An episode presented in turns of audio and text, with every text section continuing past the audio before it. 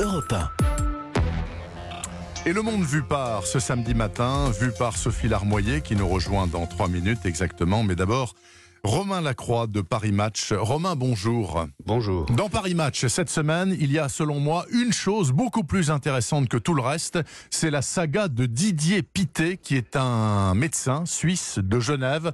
C'est l'homme qui, avec un autre de ses confrères européens, a inventé il y a de nombreuses années le gel hydroalcoolique qui a permis au Covid-19 notamment de reculer. Racontez-nous la saga du professeur Pité. Alors écoutez, le professeur s'était aperçu que le principal euh, agent propagateur de virus et de bactéries dans les hôpitaux, c'était les mains. Les, les, médecins et les infirmières sont censés se laver les mains entre chaque patient.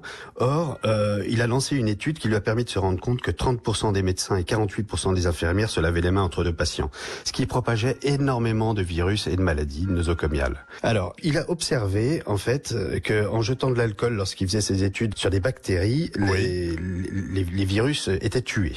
Donc, il est allé voir un, un de ses amis euh, quelques étages en dessous à son hôpital et ils ont mis au point un gel hydroalcoolique qui restait sur les mains en fait Mhm. et qui permettait de détruire entièrement les virus. Et de là, il a instauré dans les hôpitaux, euh, pour lutter contre les maladies nosocomiales, que les médecins et les infirmières se lavent les mains entre chaque patient. Alors ça s'est pas passé simplement parce que les infirmières évidemment et les médecins ont, ont commencé par gueuler en disant que ça, dé, ça déformait leur poche, que ça, ça abîmait le Ouais, lino, que, que les mains allaient se dessécher, etc. Et petit à petit, il a quand même réussi à prouver qu'avec ce gel, eh ben, il est arrivé à réduire par deux ou par quatre euh, très rapidement toutes ces maladies nosocomiales. Alors, ce professeur Pité, bien entendu, vous êtes allé l'interviewer à Genève et il précise que euh, euh, par rapport au savon ordinaire qu'on utilise pour se laver les mains, le gel hydroalcoolique est beaucoup, beaucoup plus efficace. Alors, j'imagine quand même qu'avec cette histoire de gel, il a fait fortune, non? Puisqu'il doit toucher quelque chose sur chaque flacon qu'on vend dans le monde et il s'en vend des millions, des millions. Bien, pas du tout. Figurez-vous que ce professeur a offert à l'OMS le brevet qui permet de fabriquer ce gel hydroalcoolique Oui. pour que tout le monde puisse en profiter. On a calculé que si jamais il touchait un centime par flacon, Hum. il aurait partagé avec euh, avec son son jeune chercheur William Griffith près de 1 milliard 7. Eh ben non, ben il aura rien parce que c'est un homme de Genève. Genève, c'est la ville de la Croix-Rouge et de l'humanitaire. Un dernier mot tout de même, Romain Lacroix. Certains, euh, face à la pandémie terrible de Covid-19, se disent, bah euh, finalement, le professeur Pité, il mériterait bien le prix Nobel de la paix. C'est envisageable? Enfin, c'est dans les tuyaux ou pas? C'est dans les tuyaux et c'est tout à fait envisageable. on verra bien ce que ça donnera. Le prix Nobel de la paix, c'est à la fin de l'année normalement, hein, me semble-t-il. C'est à l'automne. Merci beaucoup en tout cas, euh, Romain Lacroix de Paris Match euh, ce Merci matin. à vous. Et cette semaine à lire dans Paris Match.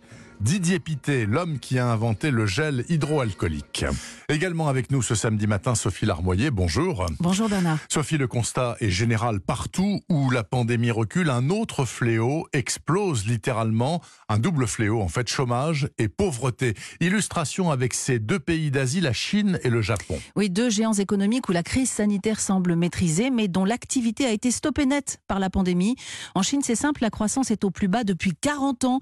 Quant au Japon, qui était déjà entré en récession début 2020, les prévisions tablent sur une perte de 22 points de PIB pour le trimestre actuel. 22 points pour un trimestre seulement. hein. Et donc, corollairement, le chômage explose. Oui, alors les chiffres officiels sont trompeurs dans ces deux pays car les millions de personnes qui y perdent leur boulot, bien souvent ne rentrent pas dans les statistiques et pour ces gens-là, le filet social est quasiment inexistant, ils n'ont droit à rien ou presque. Au Japon, 40% des salariés ont des jobs précaires, sous-statutaires, payés à la journée parfois. Oui. Et en Chine, les soutiers de la croissance, ce sont, vous savez, les Mingong, c'est-à-dire c'est les travailleurs migrants qui viennent des provinces, des campagnes. Ils sont plus de 400 millions, dont seulement 20% ont un contrat de travail. Tous les autres n'existent pas dans les statistiques. En Chine, le chômage est passé officiellement de 5 à 6%. Et l'économiste qui a publié une étude faisant état d'un taux de plus de 20% a dû démissionner. C'est tabou.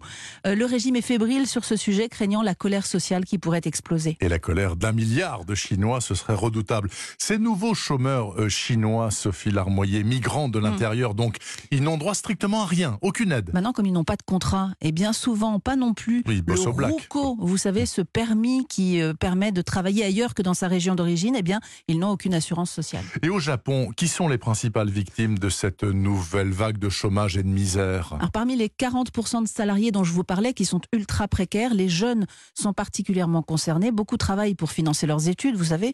Eh bien, à cause de la pandémie, quasiment un jeune sur deux a perdu son job. Oui. Ceux qu'on a interrogés pour les carnets du monde expliquent qu'ils ne font plus qu'un repas frugal par jour pour s'en sortir. Et puis parmi ces nouveaux pauvres japonais, il y a aussi beaucoup de femmes, des mères célibataires notamment, qui sont allées gonfler les rangs des bénéficiaires des banques alimentaires. Parce qu'elles occupent plus souvent les emplois les plus Oui. précaires, bien sûr. Absolument. Et puis ce sont toujours elles, vous savez, qui s'occupent des enfants. Donc quand les écoles ont fermé, beaucoup ont perdu leur travail. Eh oui. Enfin, il y a tous ces Japonais qui étaient déjà fragiles avant la crise sanitaire et qui se retrouvent carrément à la rue. Les sans-abri sont plus nombreux et surtout plus visibles. Et ça, c'est très nouveau au Japon. Les conséquences sociales en Chine, au Japon et aussi en Afrique du Sud, dont on n'a Mhm. pas parlé, mais c'est évoqué aussi. Tout cela, ce sont des reportages à entendre demain dès 13h dans les carnets du monde présentés par Sophie Larmoyer, que je remercie, ainsi que Romain Lacroix, bien sûr, de Paris Match. À tous deux, je souhaite un bon week-end. Merci. Bonne journée.